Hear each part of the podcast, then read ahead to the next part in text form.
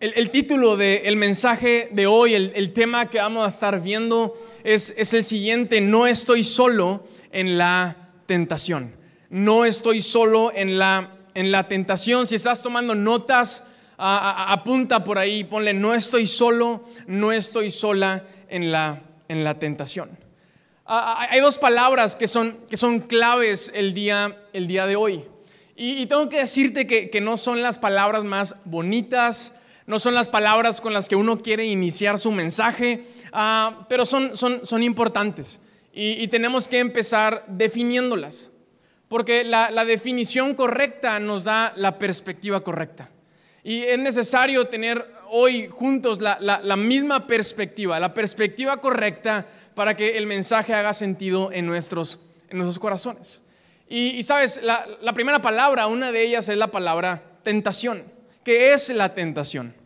Y la segunda palabra es la palabra pecado. ¿Qué es el pecado? dije que no iban a estar bonitas esas palabras, pero vamos a empezar definiéndolas. Vamos a, definir qué es la tentación. la tentación es un fuerte deseo de realizar una acción inmediatamente agradable y placentera que tendrá consecuencias negativas a largo plazo. La, tentación es eso, es un fuerte deseo. Es un sentimiento, una emoción, un instinto, un impulso dentro de nosotros por hacer algo que, es inmediatamente placentero, agradable, rico, pero que trae consecuencias negativas a largo, a largo plazo. Ahora, vamos a definir qué es el pecado.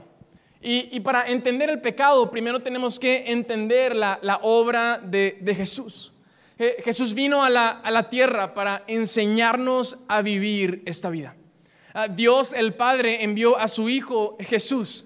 Y, Jesús se hizo hombre para venir y ponernos el ejemplo, para ser nuestro modelo de, cómo vivir nuestra vida en esta, en esta tierra.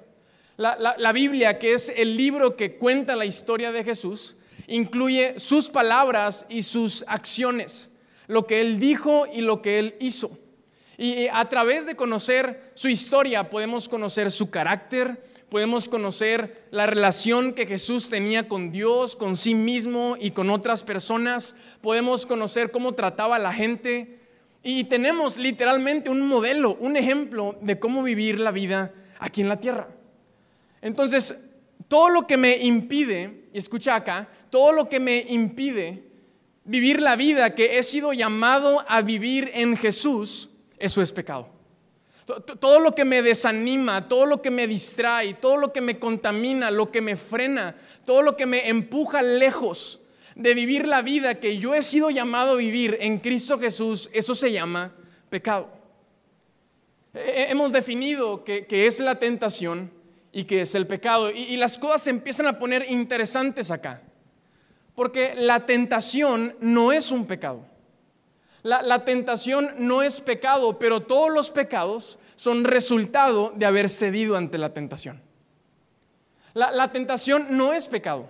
Experimentar un fuerte deseo, un pensamiento, un sentimiento, un instinto, un impulso, no es pecado. Pero, todos los pecados son, son resultado de haber cedido ante esos deseos, ante esos pensamientos, ante esos instintos. Me estoy explicando acá. Voy a ponerte un ejemplo. Yo, puedo experimentar un fuerte deseo por mentirle a mi esposa. Ah, porque sucedió algo y no quiero ser confrontado. Mira, para que me entiendas, no, quiero dormir en el sofá en la noche, no, quiero quedarme sin cenar. ¿Alguien sabe lo que estoy hablando? No, quiero que me peguen, ¿verdad? Y, algo sucedió y quiero ocultarlo y hay un fuerte deseo en mi interior. Hay un pensamiento que, me dice, e, echa la mentira. Ese deseo no es pecado, porque yo puedo confrontar ese deseo. yo puedo resistirme ante ese pensamiento. Yo, puedo confrontar la tentación y tomar la decisión haciendo uso de mi libertad y de mi voluntad. Todos acá tenemos libertad y voluntad para decidir. Y yo puedo resistirme a ese deseo y tomar la decisión de acercarme a mi esposa, hablarle la verdad y ser transparente. ¿Estamos? Pero de la misma manera, yo puedo ceder ante ese deseo. Y, yo, puedo no, yo puedo no oponer resistencia. Y yo puedo ceder ante ese pensamiento. y yo puedo tomar, una vez más, la decisión usando mi libertad y mi voluntad de ocultarle algo a mi esposa. La, tentación es un pecado, pero todos los pecados son resultado de haber cedido ante la tentación. sabemos que la mentira es un pecado, por ejemplo, porque las palabras de Jesús fueron, yo soy el camino, yo soy la verdad y la vida. La verdad no es una filosofía, la verdad no es circunstancial, la, verdad no es subjetiva, la verdad es una persona y esa persona se llama Jesús. Y, Jesús dice, y conocerán la verdad y me conocerán a mí y yo los haré libres. Entonces, la, vida que Jesús nos ha llamado a vivir es una vida de libertad. la mentira me hace esclavo, pero la verdad me hace libre. Por eso sabemos que la mentira es un pecado. La, verdad es una persona, por eso no existen las verdades a medias, porque no hay personas a medias. La, la, verdad es completa, la verdad es íntegra, no es el 99%, es el 100%, porque la verdad es una persona y esa persona se llama Jesús. Ahora, todos los que estamos acá enfrentamos tentaciones. Todos los que estamos hoy aquí enfrentamos fuertes deseos, impulsos, sentimientos, de hacer cosas que son inmediatamente placenteras, ricas, agradables, pero que traen consecuencias negativas a largo plazo. Y de la misma manera, todos los que hoy estamos acá, en algún punto de nuestra vida, hemos cedido ante esos deseos. Y, mi amigo, no, estamos aquí para negarlo, no estamos aquí para aparentar que eso no nos pasa a nosotros o a nuestro matrimonio o a nuestra familia. Estamos aquí para crecer porque Jesús es crecimiento. Estamos aquí para madurar porque Jesús es madurez. Estamos aquí, uno viene a la iglesia a hacer cambios positivos porque el Dios que nunca cambia siempre nos está cambiando. Todos enfrentamos tentaciones y todos hemos cedido ante esas tentaciones. Y, sabes, el autor de Hebreos, lo que yo empecé leyendo, nos dice, Jesús te entiende. Porque Jesús pasó por las mismas pruebas y eso incluye la tentación. Jesús entiende los fuertes deseos que tú y yo experimentamos porque Él los experimentó. Y, por eso podemos aferrarnos a esta verdad que dice, no estoy solo en la tentación porque Jesús está conmigo. Por, amor Jesús tomó la decisión de ser tentado. Pero no, se queda ahí el autor de Hebreos, no solamente nos dice, ahí tienes a Jesús que te entiende, dice, ciertamente pasó por las pruebas, pero ojo con esto, dice, atención en esto, Él nunca, Él nunca, dice Jesús, nunca pecó. Él, él, cada una de las veces que fue tentado, resistió la tentación, resistió los deseos, los pensamientos, los instintos y venció la tentación. Por, por amor Jesús fue tentado y por amor Jesús decidió resistir y vencer la tentación. Entonces Jesús no solamente te entiende, Jesús también quiere ayudarte para que tú resistas y tú venzas la tentación. Ahora podemos preguntarnos por qué. ¿Por qué no simplemente fluir en mis deseos? ¿Por, qué no simplemente fluir en, en mis pensamientos, en mis instintos? Porque porque Jesús quiere que vivamos vidas sanas. Jesús quiere que vivamos vidas de libertad y de plenitud. Eh, Jesús quiere que los años que pases en esta tierra sean 30, 40, 50, 70, 80, 90, 100. Que dos años los disfrutes y que los disfrutes junto con los tuyos. Él quiere que abracemos la visión que tenemos en nuestro lobby, amar a Dios y amar la vida, disfrutar a Dios y disfrutar la vida. Y eso, mi amigo, requiere vencer la tentación. Eh, eso requiere resistir la tentación. Porque, y tenemos que recordar esto, si estás tomando notas, apunta esto, porque la tentación siempre, la tentación siempre, siempre te llevará a hacer algo que sí es inmediatamente agradable. Sí, es inmediatamente rico y sabroso, pero que va a traer consecuencias negativas, va a destruirte, va a desanimarte, va a contaminarte a largo, a largo plazo. Ah, Jesús quiere que, resistas esos deseos, esos pensamientos y que puedas vencer la tentación. Eh, quiero hacer referencia a estas palabras que encontramos en el libro de Santiago. Santiago capítulo 1, verso 12 nos dice lo siguiente, dice, Dios bendice a los que soportan con paciencia las pruebas y las tentaciones. Vamos, y las tentaciones.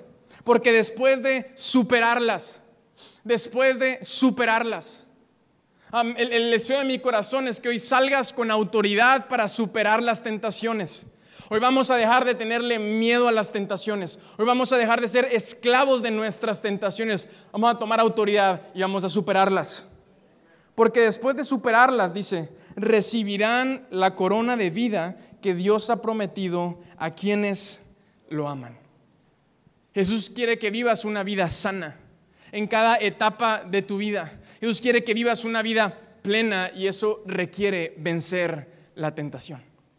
Ahora vamos a enfocarnos en, dos escenas en donde Jesús está siendo tentado, en donde Jesús está experimentando estos deseos, estos pensamientos, estos, estas emociones.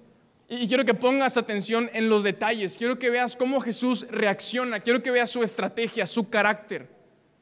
Y esta primera escena la encontramos en Mateo capítulo 4. En Mateo capítulo 4 se, nos narra esta escena. Dice, luego el Espíritu Santo llevó a Jesús al desierto para que allí lo tentara el diablo. Jesús está siendo llevado por Dios al, desierto para ahí ser tentado.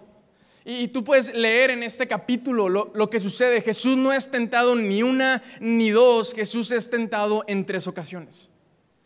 Y me llama la, atención la, estrategia que Jesús usa ante la tentación. Y sabes, Jesús es tentado en esta primera ocasión y, la respuesta de Jesús es haciendo referencia a las escrituras. Jesús dice, las escrituras dicen, haciendo referencia a las palabras de Dios, a lo que tú y yo hoy conocemos como la Biblia. Y es tentado por esta primera vez. Y, Jesús dice, las escrituras, las palabras de Dios dicen, no solo de pan vivirá el hombre, sino de cada palabra que sale de la boca de Dios. Luego llega la segunda tentación. Y Jesús usa la misma estrategia. Hace referencia una vez más, las escrituras dicen, las palabras de Dios dicen, no pondrás a prueba al Señor tu Dios.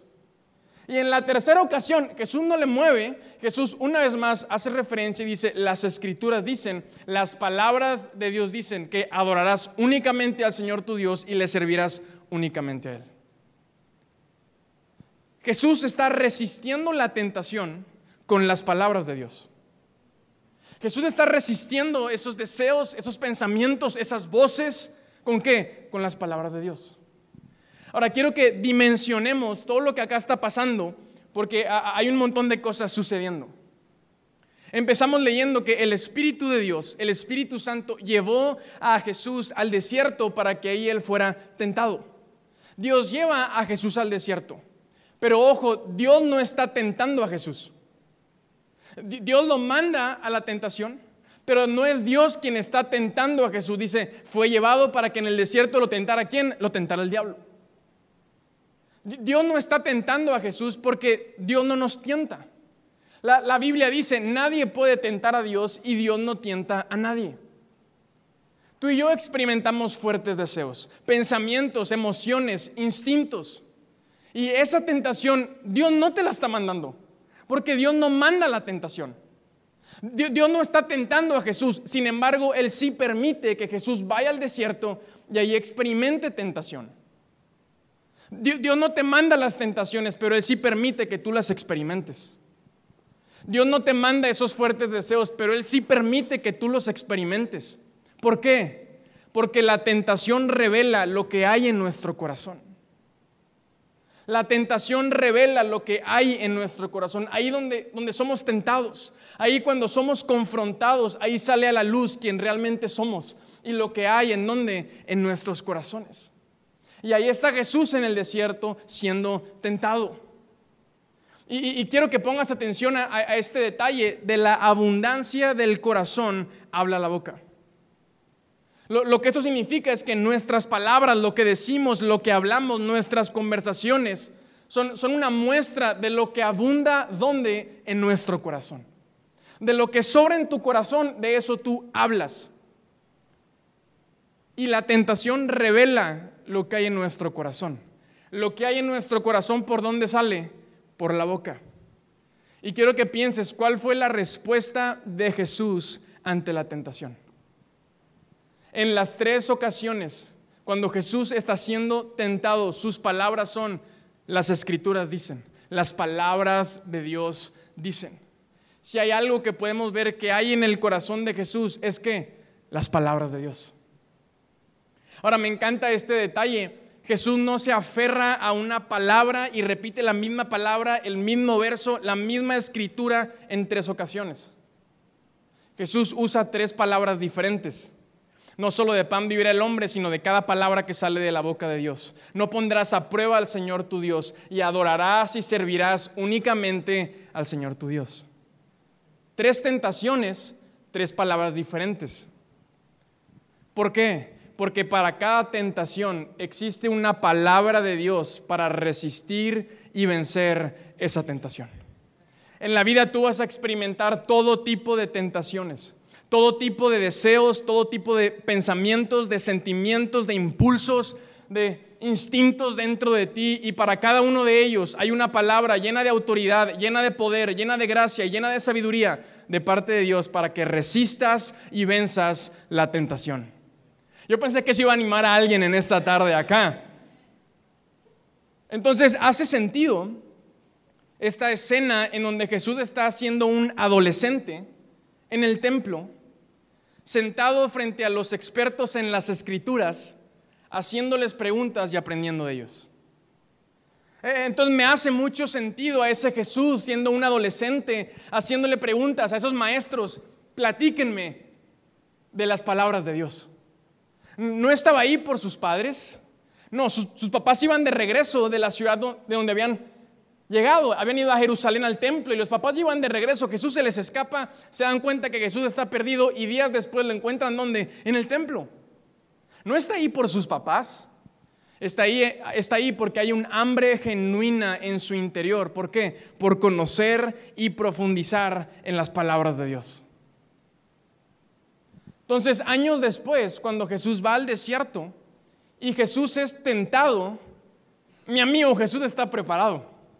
Si hay algo en el corazón de Jesús, son las palabras, son las escrituras. ¿De quién? De Dios. Me, estoy explicando acá con esta escena. Jesús está preparado. Mira, vencer la tentación no, se trata de suerte, no, es algo circunstancial. No, no, se trata de si es tu personalidad o no, no se trata si eres de los favoritos de Dios o cuánto tiempo tienes viniendo a la iglesia o en la fe, se trata de estar preparado. ¿Has escuchado esta frase que dice, lo mandaron a la guerra sin armas? ¿Has escuchado? Pobrecito lo mandaron a la guerra sin armas. ¿De qué nos habla? No nos habla de alguien que no tenía capacidad, nos habla de alguien que no tenía preparación.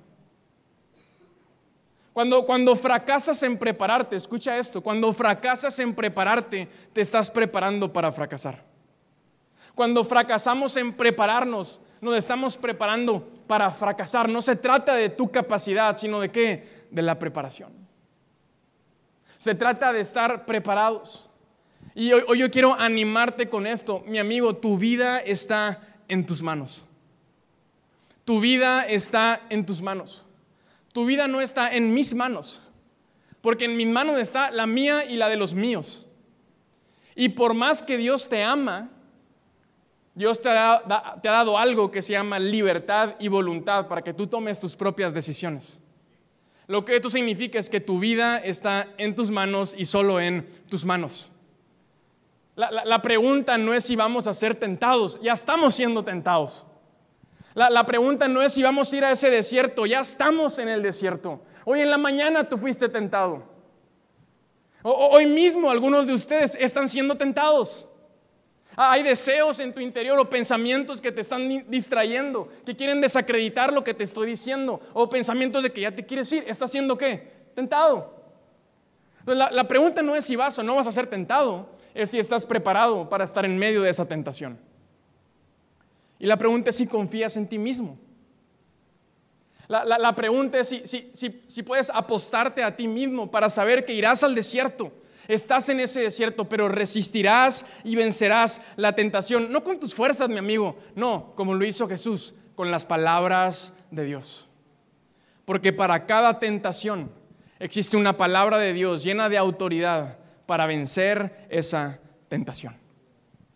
Entonces, número uno, ¿qué, nos muestra esta escena? Que tenemos que conocer y profundizar en las palabras de Dios. Esto es sumamente importante para tu vida, para, tu familia, para, para tus hijos y nosotros como iglesia, como comunidad. E, es tan importante para nosotros que en nuestro programa de crecimiento, en el discipulado, te damos herramientas prácticas. ¿Para qué? Para conocer y profundizar en las palabras de Dios. Y así como conoces las palabras de Dios, ¿qué es lo que te va a preparar? Son, son, son las armas para esa batalla. De la misma forma, tú y yo tenemos que conocer y tenemos que identificar cuáles son las tentaciones que estamos experimentando. Tienes que ponerle nombre, tienes que identificarla, tienes que identificar esos deseos esos pensamientos, esos sentimientos, esos impulsos, conócelos, identifícalos, porque para cada uno de esos deseos hay una palabra de Dios. Tenemos la respuesta. Pero sabes, experimentas el poder de la respuesta cuando la usas en el problema para el cual fue diseñada a resolver. Eh, experimentas el poder de las palabras de Dios cuando las usas para lo que fueron diseñadas. Y eso requiere conocer el problema. ¿Cuáles son las tentaciones a las que históricamente has estado cediendo? ¿Cuáles son esos deseos a los que históricamente no has podido resistirte? A, lo mejor tus deseos son los mismos deseos de tu padre, pero nunca, nunca viste victoria sobre esos deseos. Creciste viendo a tu padre no poder vencer esa tentación y su tentación se convirtió en tu tentación. ¿Cuál, es esa tentación? Y sabes, somos tentados en todas las áreas de, nuestra vida. Y no, no, tengo tiempo para mencionar todas y cada una de ellas, pero sí quiero hacer referencia a las más comunes. Eh, experimentamos tentaciones en nuestra mente que son ¿qué? pensamientos, que nos quieren llevar a ser siempre pesimistas, siempre fatalistas, que nos quieren llevar a abrazar el rol de víctima. Es que a mí me hicieron, a mí me dijeron, es el mundo contra mí. Pensamientos que nos quieren llevar a quejarnos a, destruir en lugar de construir. Eh, experimentamos tentaciones en nuestras emociones. Y se ven como emociones que nos quieren empujar a, enojarnos, a no perdonar, a llenarnos de ira y ser violentos. Y de lo que abunda en el corazón habla la boca. Eh, eh, experimentamos fuertes deseos en nuestra área sexual que nos quieren llevar a la inmoralidad, a romper el diseño y el orden de los tiempos de Dios, que nos quieren llevar a ser mal pensados, a desear lo que no debemos desear, a ver a la mujer que no debemos de ver, o al hombre que no debemos de ver. Eh, experimentamos deseos de, avaricia, de codicia, de amor al dinero, al poder, a lo material, de querer aparentar algo que no somos. De, la misma forma experimentamos esos, esos pensamientos, esos deseos que, que te dicen no necesitas la iglesia. ¿Para qué voy hoy en la mañana? ¿Para qué voy el miércoles a la, oración? Yo solo puedo. O, voy a ir mientras que no me quite tiempo. Voy a involucrarme mientras que no afecte mi agenda. O, o siempre y cuando me dejen servir en lo que yo quiero servir. No, no se trata de lo que la iglesia necesita, sino de lo que yo quiero. Experimentamos tentaciones. ¿Cuáles son las que tú estás experimentando? Identifícalas, conócelas, ponle nombre y ten hambre por conocer cuál es la palabra de Dios que está llena de poder a tu disposición para resistir y vencer esa tentación. Jesús quiere que vivas una vida sana, una vida, una vida de libertad. Jesús quiere verte sonreír, quiere verte riendo, quiere verte disfrutando la vida, quiere que llegues a su casa como el hijo llega a la casa del Padre sabiendo que el Padre le dará algo bueno para él. Regálame una sonrisa esta mañana, por favor. Alguien sonríe esta, esta, tarde. Regálame una sonrisa esta tarde. Hay una segunda escena en donde Jesús está siendo tentado. Y la encontramos en, en, Mateo, capítulo, Mateo capítulo 16. Dice, Jesús empezó a decir claramente a sus discípulos que era necesario que fuera a Jerusalén y que sufriría muchas cosas terribles a manos de los ancianos, de los principales sacerdotes y los maestros de la ley. Lo matarían, pero al tercer día resucitaría. Entonces Pedro, uno de sus discípulos, de sus amigos, de, sus cercanos, lo llevó aparte y comenzó a reprenderlo por decir semejantes cosas. Pedro le aplica a Jesús esa de, Jesús, tendrás un minutito para hablar acá. ¿Alguien sabe lo que está hablando? ¿Sabes que ya te va? Tendrás un minutito para hablar acá. Y a Pedro se le ocurre la brillante idea de empezar a regañar a Jesús. Y le dice, Jesús, Dios nos libre. Eso de la cruz, de ir a Jerusalén, eso de morir, de sufrir, jamás te sucederá a ti. Y como Pedro se toma la libertad, pues Jesús también se toma la libertad. Jesús se dirigió a Pedro y le dijo, aléjate de mí, Satanás. Representas una trampa peligrosa para mí. Ojo con esto. Ves las cosas solamente desde el punto de vista que humano, no desde el punto de vista de Dios. Jesús está siendo tentado por uno de sus discípulos. Y quiero que pongamos atención en las palabras de de Jesús le está diciendo, Pedro, estás viendo las cosas desde el punto de vista humano, desde la perspectiva humana, no desde la perspectiva de Dios. Y Jesús está hablando de una cosa, está hablando de visión. Y hay dos visiones aquí representadas, la visión humana y la visión dada por Dios. Y, Pedro representa esta perspectiva humana, este punto de vista humano. Y Jesús, el punto de vista de Dios. Y sabes, Pedro está en medio de esta situación y lo que Pedro está haciendo es verse a sí mismo. Pedro está viendo sus deseos. Pedro está viendo sus sentimientos, sus emociones, sus impulsos. El centro del universo de Pedro es Pedro mismo. Y, le dice, Jesús, ¿cómo vas a ir a morir? Eres mi maestro, eres, eres mi amigo. Eso de ir a Jerusalén, eso de, ir a que sufras, eso jamás te sucederá a ti. Vamos a esconderte, vamos a levantarnos en armas, encontraremos la forma que eso no suceda. Eh, eh, son los deseos de Pedro. Y, mira, te la doy, seguramente lo hizo con la mejor de las intenciones, pero, pero son sus deseos, es su perspectiva. Y del otro lado está Jesús. Y a diferencia de Pedro, Jesús no se está viendo a sí mismo. Jesús no está viendo sus deseos, no está viendo sus emociones. Jesús tiene una visión más grande. A, diferencia de Pedro, Jesús no es el centro de su propio universo porque hay un plan de Dios, hay una voluntad, hay un llamado, hay una asignación de Dios para él. Y Jesús le está diciendo, Pedro, Estás viendo las cosas desde tu perspectiva. ¿Sabes qué es lo que Jesús estaba viendo? Jesús estaba viendo a la humanidad y su necesidad de ser salvada. Jesús estaba viendo a ti y me estaba viendo a mí. Estaba viendo a tu familia y a mi familia, a tus generaciones y mis generaciones y nuestra eterna necesidad de un Salvador que entregara una vida sin pecado para darnos esperanza. Pedro, estás viendo las cosas desde el punto de vista humano, no desde el punto de vista de Dios. Otra de las soluciones que Dios nos ha dado para resistir y vencer la tentación, mi amigo, es simplemente tener visión. Es simplemente tener visión. Una, persona sin visión es incapaz de resistir la tentación porque está atada a sus deseos. No hay nada más grande que sí mismo. Lo voy a hacer porque yo quiero hacerlo y porque puedo hacerlo. Lo voy a decir porque siento decirlo. No voy a ir porque no siento ir.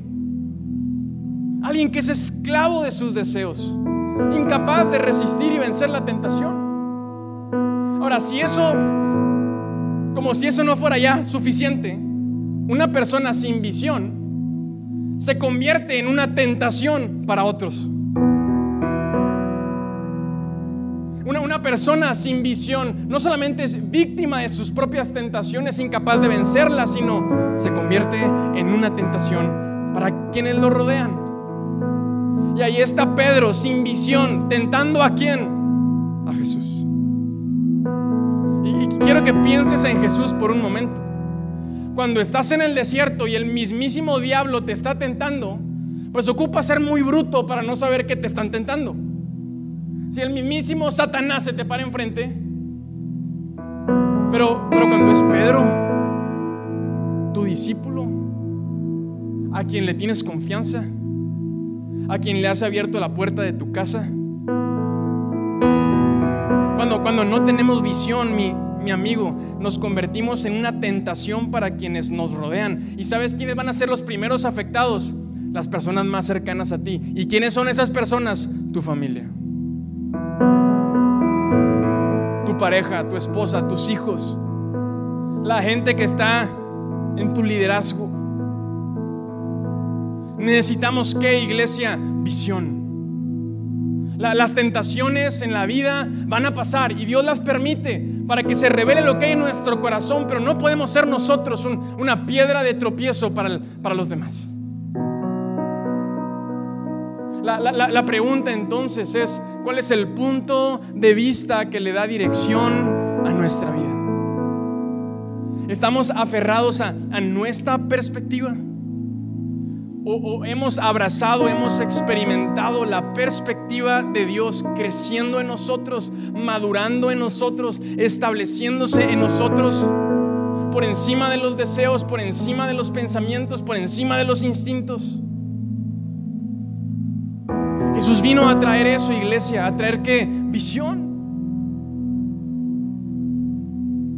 Cuando tú te identificas con la persona de Jesús, no, no estoy hablando de religión, del programa del domingo.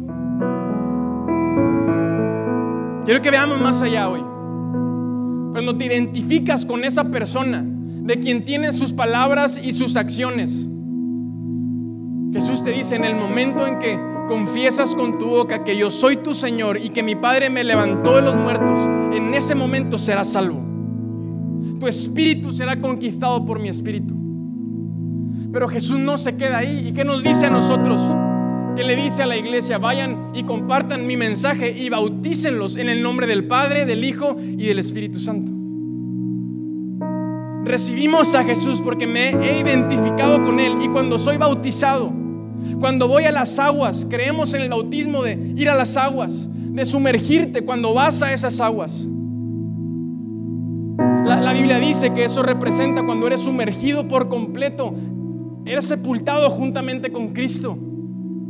Pero cuando sales de esas aguas, ahora experimentas la resurrección de Cristo de los muertos.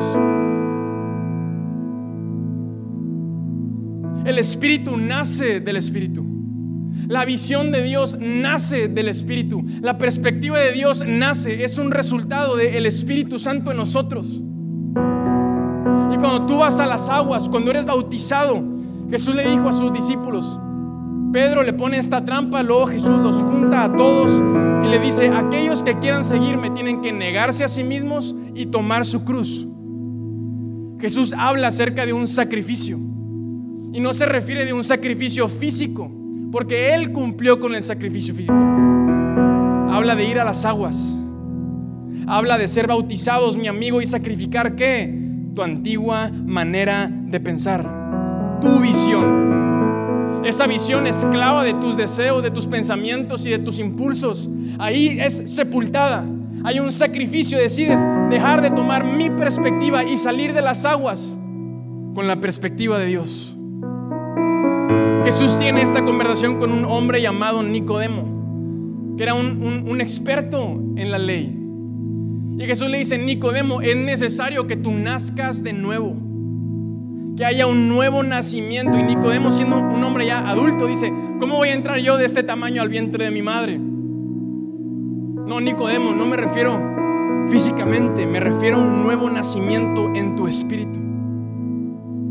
Y cuando vamos a esas aguas, cuando somos sepultados en esas aguas, en el ojo del huracán, ahí al salir de esas aguas nacemos de nuevo con una nueva visión. El Espíritu Santo en nosotros, cambiando nuestra manera de pensar, dándole dirección a nuestro punto de vista, mostrándonos un nuevo enfoque. No, no un enfoque que se, que se dirige por los deseos, sino por la voluntad de Dios. Y entonces, mi amigo, cosas empiezan a cambiar. ¿Qué representan las aguas? Representan ser limpiados. Y cuando bajas a las aguas, Dios empieza un proceso de purificación en nosotros. Y empezamos a dejar, ahí dejamos nuestra antigua manera de ver la vida. Esas ideas perversas, equivocadas, distorsionadas todo ese cochinero que traemos dentro, al, ser esclavos de, mis deseos, y algo empieza a cambiar en tu interior, empiezas a ver la vida diferente, empiezas a, a ser limpiado. Pablo le escribe una carta a Tito. Y esta carta dice lo siguiente en el capítulo 1, verso 15, dice, todo es puro para los de corazón puro. Cuando has reconocido a Jesús, cuando has ido a las aguas, cuando has dejado que Él te limpie, cuando has tomado su visión, Él empieza a limpiarte. Y para los que son puros, todo les, todo les es puro. Buscas las conversaciones puras, buscas los pensamientos puros, buscas los deseos puros. En cambio, para los corruptos e incrédulos nada es puro, porque tienen la mente y la conciencia corrompida. Tales personas afirman que conocen a Dios, pero lo niegan con su manera de vivir. ¿Por qué? Porque yo puedo decir que conozco a Dios. Yo puedo venir a la iglesia acá todos los domingos, pero si sigo aferrado a mi punto de vista, si sigo aferrado a mis deseos, si sigo siendo víctima de las tentaciones, puedo, puedo jactarme, pero lo niego con mi manera de pero para aquellos que, que, han sido purificados, dice, todo les es puro. Y mi amigo, lo que esto significa es cuando tomas una decisión por Cristo, cuando decides identificarte con la vida que has sido llamado a vivir en Jesús, sucede esto, empiezas a valorar lo que Dios valora. Porque has renunciado a esa vieja visión. Y bajo la visión de Dios, dice, dice Romanos, renueva tu mente. ¿Qué? Visión y así conocerás la voluntad de Dios, que es buena, agradable y perfecta. Empezarás a valorar lo que Dios valora. ¿Y qué valora Dios? ¿Qué valora Dios? Dios valora la vida. Dios valora la familia. Dios valora la unidad y el compromiso entre dos personas. Dios valora el matrimonio. Dios valora el trabajo y el fruto del trabajo honesto. Dios valora su palabra. Dios valora la inocencia de un niño. Que sus corazones sean como los de un niño, porque de ellos pertenece el reino de los cielos. Dios valora al Espíritu Santo. Dios valora a la iglesia. Dios valora a esta a nosotros acá siendo comunidad. Y, cuando tomas esa nueva visión, empiezas a valorar lo que Dios valora. Y mi amigo, cuando tienes visión, es, es fácil tomar las decisiones difíciles cuando tienes visión. Es fácil tomar las decisiones difíciles cuando tienes visión.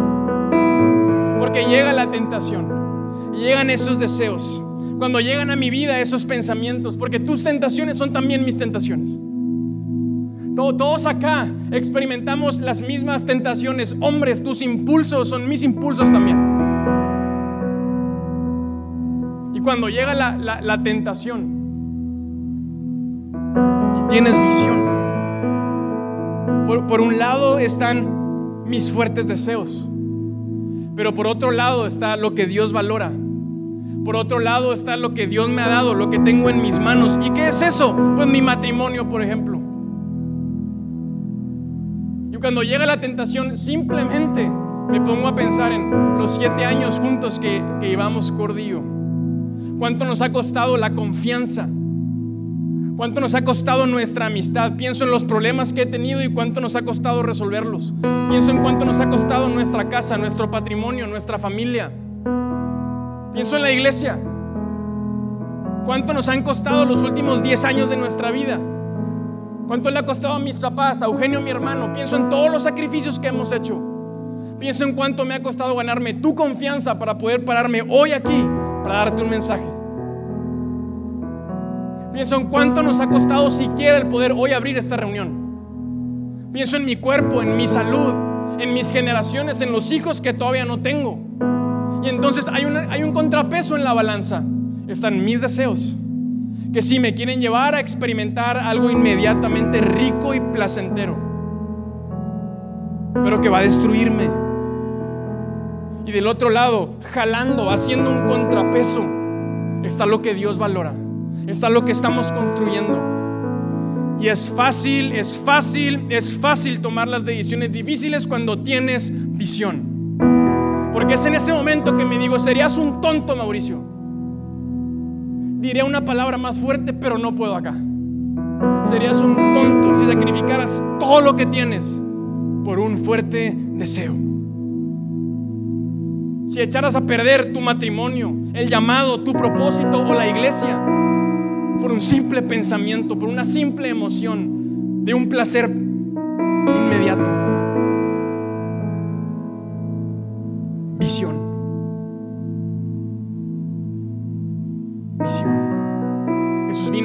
Qué?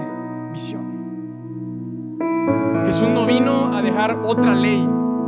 Jesús vino a dar una nueva visión. Jesús no vino a hablar de todo lo que tienes prohibido, vino a darte visión.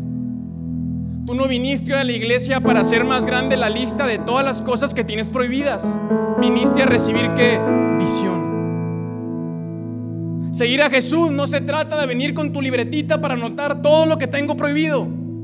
Se trata de tener una nueva visión. Y si mi amigo tú has resumido a Jesús como todo lo que tienes prohibido, si para ti la iglesia representa todo lo que no puedes hacer, pues seguramente estás bien amargado y bien enojado con Jesús y con la iglesia. Y te estás resistiendo. Vienes de brazos cruzados, sin ganas de adorarlo, sin ganas de dar. Pero te contaron de otro Jesús, mi amigo. O estás leyendo una Biblia que no es la Biblia, porque la historia de Jesús es la historia de un hombre que vino a darnos visión. Tus hijos no necesitan que les recuerdes todos los días todo lo que tienen prohibido, necesitan que les siembres visión. ¿Con qué? Con el ejemplo. Porque la visión produce en nosotros convicción. Y eso a lo que estamos convencidos, a eso nos comprometemos. Y uno, uno le es leal a sus compromisos. ¿Quieres que los tuyos, quieres que tu familia, quieres que tu, que tu matrimonio, queremos como iglesia ir a más, tenemos que dejar que la visión de Dios se, se ponga sobre nosotros. Porque la visión traerá convicción, la convicción te llevará a hacer un compromiso. Y sí, al final del día te vas a dar cuenta que hay cosas que son buenas y cosas que son malas. Te vas a dar cuenta que hay cosas que son buenas pero que no te convienen. Te vas a dar cuenta que hay un tiempo para todo. Te vas a dar cuenta que hay cosas que a Dios no le agradan. Te vas a dar cuenta que hay fuertes deseos y pensamientos e impulsos que son malos para ti. Pero no porque yo te dije lo que puedes o no puedes hacer, sino porque has dejado que el Espíritu Santo desarrolle su visión en ti, dándote carácter, dándote crecimiento, dándote una nueva perspectiva a, aquellos que han visto a Jesús como, como esas reglas, como es todo lo que tengo prohibido, son aquellos que andan sin visión, no nada más tentando a otros, sino pensando siempre en el mínimo esfuerzo. ¿Qué es lo mínimo que tengo que hacer? ¿Qué, qué, qué, qué, es lo permitido? ¿Dónde está la línea para pararme ahí? ¿Qué es lo mínimo que tengo que hacer? Para irme al cielo, para que no me deje mi novia, para que no se divorcie de mí mi esposa, lo mínimo, lo mínimo, lo mínimo. Jesús no vino a pensar en lo mínimo, vino a darnos que, una vez más, visión. Es fácil tomar las decisiones difíciles cuando tienes que visión.